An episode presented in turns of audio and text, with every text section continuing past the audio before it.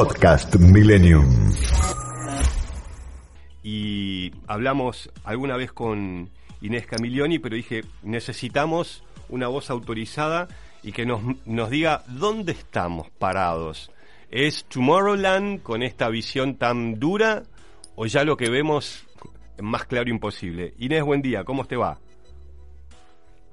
Hola, buen día. ¿Cómo andás, Inés? Bueno, eh, contábamos antes que te enganches en el MIT, estamos con Guido Baistrochi, eh, un poco todo lo que pasó esta semana, ¿no? La verdad que uno dice ciencia ficción y bueno, la verdad que de ciencia ficción no tiene nada, es más real imposible, ¿no? Pero como dice la película Tomorrowland del 2015, nos los comemos en, en, en, videojuegos, en noticias de la tele, de la radio y está pasando y ¿qué hacemos? ¿Dónde estamos parados hoy con el tema del cambio climático y todos estos fenómenos que estamos viendo? Una situación que es preocupante. Hace ya varias décadas que sabemos que las acciones humanas son responsables de los cambios que estamos observando, este aumento de la temperatura promedio de la Tierra, pero que el cambio climático se asocia no solo a este calentamiento, sino también a la modificación de lo que nosotros llamamos los eventos extremos del clima. Y esto es olas de calor, lluvias intensas, sequías. Y el cambio climático lo que le hace a estos eventos que siempre existieron es modificar su intensidad, su alcance espacial, la frecuencia con la que están ocurriendo y por lo tanto en un contexto de cambio climático estos eventos extremos se hacen progresivamente cada vez más extremos y por lo tanto cada vez más peligrosos. Bueno, de, hecho lo estamos viendo claramente en California con los incendios. Eh, la presentamos antes, pero la vuelvo a presentar. Eh, tenemos la suerte de hablar con Inés Camilioni, es investigadora del CONICET del Maryland Atmosphere y es profesora asociada de Ciencias Exactas y Naturales de la UBA. La he conocido a través de diferentes informes que hemos hecho y tratado de explicar y gracias a, su claridad eh, qué es lo que está pasando a nivel mundial con el cambio climático. Inés, y, y, a la Argentina, ¿qué, qué le espera? Eh, ahora vamos a seguir hablando del mundo, pero ¿qué nos espera a nosotros?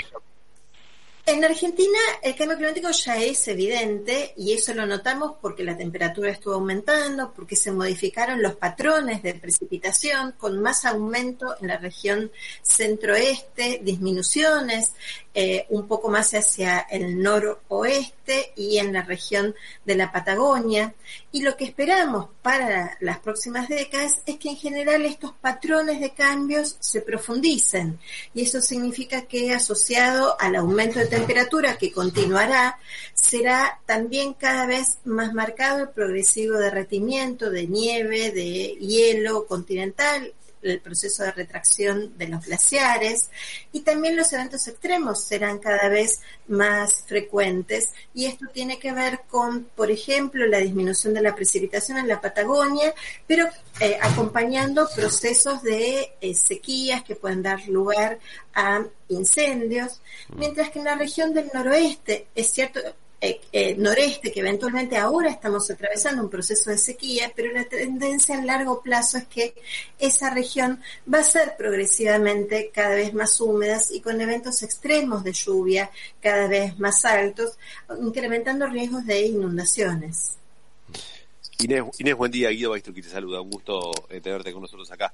Eh, respecto a lo que hablabas del noreste, entiendo también eh, la, la, situación que está ocurriendo hoy con el río Paraná, con la bajante histórica, que se repite ya del año pasado. Entiendo que en el 2020 fue algo similar. ¿Cómo se puede explicar esto desde el punto de vista de los cambios que están ocurriendo en el ecosistema, quizá en la región? ¿Tiene, es, ¿Es una consecuencia directa? Puede tener que ver, son distintos factores los que pueden estar interviniendo. Hay fenómenos de lo que nosotros llamamos la variabilidad natural del clima. El más conocido de estos fenómenos es la ocurrencia de los eventos el niño o la niña. Desde eh, el año pasado, cuando se inició el proceso de sequía, en realidad ya en, en 2019, estamos más cerca de, un, de, de, una etapa actualmente de lo que llamamos eh, neutral. Por lo tanto, no parecería ser esta variabilidad natural la responsable. Podría tener que ver los cambios en el uso del suelo. Para eso nosotros hacemos trabajos con modelos, hacemos simulaciones para ver qué es lo que podría pasar y en general ante un escenario de alta deforestación, de cambios en el uso del suelo, nos dan una tendencia a que toda la región de la cuenca del Paraná, aguas arriba de lo que sería la represa de Itaipú, tendría eh, a ser cada vez más seca. Y cuando esto lo montamos además sobre un escenario de cambio climático, las simulaciones hidrológicas acerca de cambios en los caudales de los ríos nos dan que los caudales mínimos tienden a ser cada vez más mínimos. Por lo tanto, podemos tener una superposición de un conjunto de factores que están llevando a esta situación particular de esta sequía tan, tan extrema, ¿no? Se combina cambio climático, cambios en el uso del suelo y podría haber algún otro proceso también de la propia variabilidad que tiene el sistema climático. Mm. Eh, Inés, bueno, ahora en noviembre, si no me equivoco, está esta nueva cumbre del clima en, Gran Bretaña. ¿Cuánto realmente uno ve ¿no? esas cumbres que ya hace tantos años, de tantas promesas? Eh, desde tu visión, ¿no? Estás estudiando esto hace tantos años, estás dando un poco la voz de alerta, digo, ¿Cuánto realmente se puede frenar lo que sabemos que va a ocurrir en los próximos años? ¿Cuánto el trabajo de uno, no? Vos te matás, este, pues bueno, en mi casa, las bolsas de plástico reciclando, digo, ¿cuánto cuánto podemos hacer nosotros en el cambio, por dónde pasa la cosa, pasa por la cumbre, pasa por lo que hacemos nosotros todos los días, pasa por exigir, este, por ejemplo, a los políticos que empiecen a decir, bueno, tenemos mil problemas, este, por ejemplo, en la Argentina, pero ¿qué, ¿cómo podemos contribuir a frenar lo que vos estás diciendo que va a pasar en los próximos años, por ejemplo, en nuestro país? Es una combinación. Cada uno de nosotros efectivamente puede hacer acciones individuales, porque resolver o hacer frente al cambio climático implica una enorme cantidad de transformaciones que tienen que ver también con nuestras pautas culturales, la forma en la que consumimos, el uso que hacemos de la energía, cómo nos transportamos. Cada uno de nosotros puede hacer eh, o implementar en su vida cotidiana medidas tendientes a eh, un, crecimiento, un desarrollo que sea más sostenible y más amigable de alguna forma con, con, el ambiente. Pero, porque sin duda el cambio climático es un emergente de la forma en la que nos vinculamos con la naturaleza, de la forma en la que demandamos cada vez más recursos a la naturaleza para producir alimentos, para generar energía. Pero sin duda la suma de acciones individuales no es suficiente, sino que hacen falta políticas públicas para llevar a cabo las transformaciones que tienen que ver también con la generación de energía, pero en este caso en cada uno de los países. ¿Qué fuentes de energía son las que se priorizan? ¿Dónde se ponen esos, esos recursos? ¿Cómo se alienta el, el, crecimiento, el desarrollo económico, pero desacoplado de la necesidad de que esté acompañado de usar cada vez más petróleo, eh, gas natural o carbón como, como la fuente principal de energía. Y como el, el, cambio climático es un problema global, requiere también problemas globales y en ese sentido las cumbres que se hacen en el marco de Naciones Unidas anualmente son un espacio eh, fundamental para que se tomen las decisiones, se adopten las medidas que son necesarias, porque la responsabilidad no es igual tampoco en todos los países, ni todos los países tienen los recursos financieros suficientes para implementar estas transformaciones. Entonces, estos acuerdos globales son necesarios como para poder fomentar también el flujo de eh, recursos desde los países que más dinero tienen, que más recursos tienen y que también son más responsables del cambio climático que estamos atravesando hacia aquellos países que se ven más afectados por las consecuencias del cambio climático y mm. que necesariamente también tienen que implementar medidas de protección. no solo sobre las causas, sino sobre las consecuencias. ¿Y eso vos lo ves en la práctica? Es decir, en todos estos años que pasaron, aparece la, la plata, ¿no? Se hablaba de 100 mil millones de dólares por año, ahora se quedan cortos ¿Eso aparece o nos quedamos en, en los titulares? Yo, a mí me sorprendió esta semana. Vos quizás lo venís viendo y no te sorprende, pero a mí esta semana, a ver, los incendios en California, lo que pasaba en China, lo que pasaba en la India, lo que pasó en, en, en Europa, digo, realmente fue una semana donde la foto fue tan clara, decir, muchachos, a ver, eh, ¿no? O, No, por supuesto, no, no deja de ser sorprendente para todos y nos tiene que seguir sorprendiendo porque creo que es la única forma también de movilizar la acción frente al cambio climático. Pero para esto es cierto que necesitamos esos recursos, pero la cuestión del tiempo es central. Sabemos que es imprescindible reducir drásticamente las emisiones de dióxido de carbono de acá al año 2030 si queremos tener alguna chance de hacer que algunas de estas consecuencias sean irreversibles. Y esto tiene que ver, por ejemplo, con la pérdida del hielo en el Ártico. Algunas de las cosas que estamos viendo ahora tienen que ver con que precisamente el, derretimiento del hielo en, el Ártico es tan marcado y tan acelerado que hace que en esa región del planeta sea donde más está aumentando la temperatura y eso modifica después los patrones de circulación del aire en la atmósfera, que mm. es lo que finalmente está detrás de estas tormentas que vimos en, con inundaciones en Europa, con eh, incendios y temperaturas extremas en eh, América del, Norte. Mm.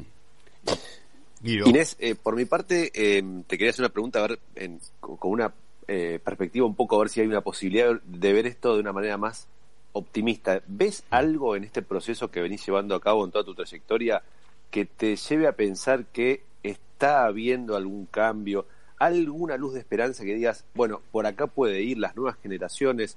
¿Ves algo desde ese lado? Sí, sin duda, desde el 2018, cuando se iniciaron los movimientos juveniles y particularmente con, Greta en Suecia eh, a la cabeza, que después fue acompañada por distintos movimientos en todo el mundo, significaron una inyección de eh, energía a eh, la, necesidad de implementar las medidas para hacer frente al cambio climático. En el caso de Argentina, una de esas consecuencias es que los movimientos juveniles fueron responsables de acelerar la sanción de la ley de presupuestos mínimos de mitigación y adaptación frente al cambio climático, una ley que se venía discutiendo hace muchos años y sin duda eh, la salida de los jóvenes a la calle fueron eh, un impulso muy, muy importante. Pero la otra cuestión es que la ciencia dice que todavía estamos a tiempo de eh, hacer frente, digamos, a las consecuencias más severas del cambio climático, solo si reducimos estas emisiones, como yo decía antes, de aquí al año 2030. Entonces, en ese sentido, el optimismo, digamos, puede pasar por una mayor conciencia, de qué es lo que implica el cambio climático y por qué hay que hacerle frente, y porque la ciencia dice que todavía estamos a tiempo de implementar las medidas que son necesarias. Y bueno, porque la esperanza también es, es lo último que se pierde, ¿no? A veces eh, yo la verdad que veía esto y, y, vos ves después, a veces escuchás a algunos líderes y decís, no era tan optimista como nos dejas eh, con, tu última reflexión, Inés, ¿no? Pero bueno, ojalá así sea. Soy claramente vos ves a los jóvenes eh, con la decisión de o no comer carne o este, realmente tener una vida en, cuanto al consumo totalmente diferente, ¿no? Yo a veces me pregunto, bueno, quienes tenemos una casa con X cantidad de habitaciones, baños, digo, ¿cuánto tiempo se puede vivir en la manera en que muchos tenemos la suerte quizás de vivir, ¿no? Digo, ¿cuánto aguanta el planeta el consumismo eh, o el consumo que este, se dan en, millones y millones de personas, ¿no? Evidentemente, este, creo yo, no sé, corregí Inés, en algún momento va, eso lo vamos a tener que modificar. Sí, sin duda ya tendríamos que estar empezando a implementar esas modificaciones porque no es sostenible un planeta en el cual eh, estamos demandando más de lo que es capaz de, darnos. Y volviendo a la cuestión de la esperanza, hay algo que yo siempre digo cuando hablo sobre cambio climático, cuando doy charlas, digo, la esperanza no es un don, no es algo que uno tiene o no tiene en forma innata, sino que la esperanza se construye. Entonces, en la medida que implementemos las medidas que son necesarias, en la medida que las generaciones jóvenes nos sigan poniendo eh, presión sobre eh, nuestra generación, la generación de sus padres, en que somos responsables de lo que está pasando, pero que también tenemos la posibilidad de implementar las acciones, creo que eso nos va a eh, mantener de alguna forma esta, esta noción de esperanza que es imprescindible como para que hagamos las transformaciones, porque si, si perdemos la esperanza es muy difícil eh, pensar que podemos modificar el mundo como hace falta hacerlo.